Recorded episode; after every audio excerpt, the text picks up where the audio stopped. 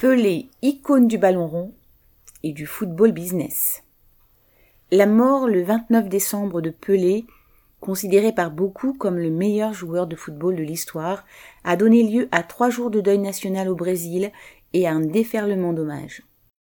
Si beaucoup gardent en mémoire ses exploits, aux yeux des Biden, des Poutine et des Macron, unis pour l'occasion, Pelé était un symbole pouvant alimenter le sport business.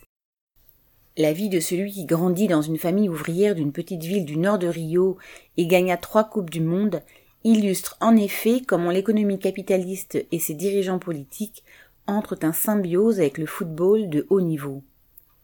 À la fin des années 1960, les chefs de la dictature militaire brésilienne utilisèrent l'image de Pelé et la victoire de leur pays lors de la Coupe du Monde de 1970 dont il fut l'artisan comme une arme diplomatique.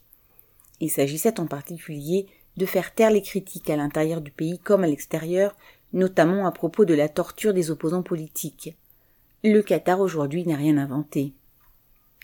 Comme de nombreux autres sportifs à la retraite, le roi du ballon rond connut ensuite une carrière diplomatique à l'ONU et fut aussi nommé ministre des Sports entre 1995 et 1998 dans le gouvernement brésilien.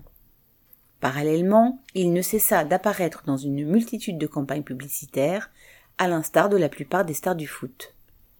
Il fut aussi constamment mis en avant pour assurer la promotion des événements organisés par la puissante Fédération internationale de football, la FIFA.